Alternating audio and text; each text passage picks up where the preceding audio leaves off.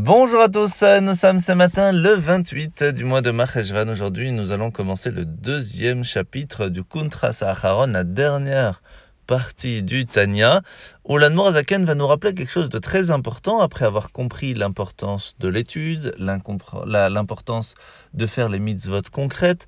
L'Anmorazaken va nous rappeler quand même que le but n'est pas seulement de faire amener Dieu ici, mais aussi de pouvoir nous attacher à lui, et on peut le faire de différentes façons.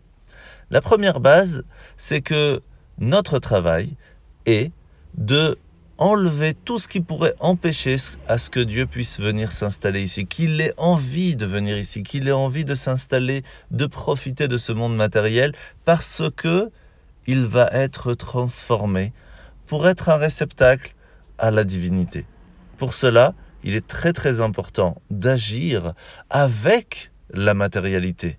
Parce que si on ne fait que penser ou comprendre ou même ressentir la grandeur d'Hachem, la compréhension de la Torah, cela ne suffit pas. Parce que le monde ici-bas n'aura pas été touché et cela ne fera donc pas de transformation et de place à Dieu dans ce monde. Et c'est pour cela qu'il est important d'agir, véritablement d'agir et de faire les mitzvot concrètes. Et c'est pour cela aussi qu'il y a une qualité qu'il y a dans la parole qu'il n'y a pas dans la pensée. Parce que le fait même de parler, de bouger les lèvres, est en soi une action, parce que la parole vient aussi de la force vitale de l'homme, ou de la femme, de la personne en façon générale. Et c'est pour cela qu'en parlant de la Torah, en la comprenant, mais surtout en l'expliquant, cela permet une transformation extraordinaire. Et c'est pour cela aussi qu'il y a des personnes, oui, comme de grands sages, de grands tzadikim, qui rien que par leur façon d'être, ils permettent la transformation du monde. Mais cela n'est que pour quelques personnes, alors qu'en grande majorité, nous devons agir pour transformer le monde.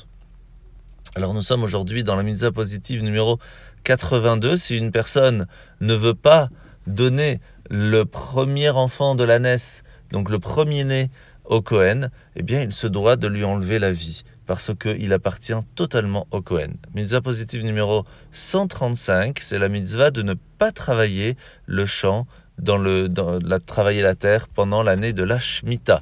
Mitzvah négative numéro 120, c'est l'interdiction de planter, de semer pendant l'année de la Shemitah. Mitzvah négative numéro 121, l'interdiction de travailler avec les arbres. Et mitzvah négative numéro 122, c'est l'interdiction aussi de récolter pour vendre. Mais si c'est pour soi-même qu'on a besoin de manger, de prendre des fruits ou même un petit peu de récolte, en cela il n'y a aucun souci. Alors nous sommes aujourd'hui dans la parachate Toldot, où finalement Yitzhak, après avoir réussi à creuser les puits, à ramener de l'eau pour tout le monde, eh bien les Philistins vont être très jaloux et vont lui prendre sans permission tous ces puits qui vont être creusés. Jusqu'à qu'en fin de compte il s'installe à Beersheba, qui vient du chiffre 7, Sheva, parce que ce puits-là, même les Philistins vont voir la promesse, la grandeur, la bénédiction divine que Yitzhak avait et qu'il a été, qu'il avait une faveur spéciale de Dieu et qu'il avait beaucoup de succès. Et c'est pour cela que le roi des Philistins va forger une alliance avec lui. Nous apprenons de là que dans un premier temps, il faut savoir que même si on essaye de faire des bonnes choses, on peut avoir des gens qui vont chercher activement à nous embêter. Et pourtant, on verra qu'à la fin, nous avions raison et que l'on doit continuer, parce qu'en fin de compte, les Philistins vont faire la paix avec nous.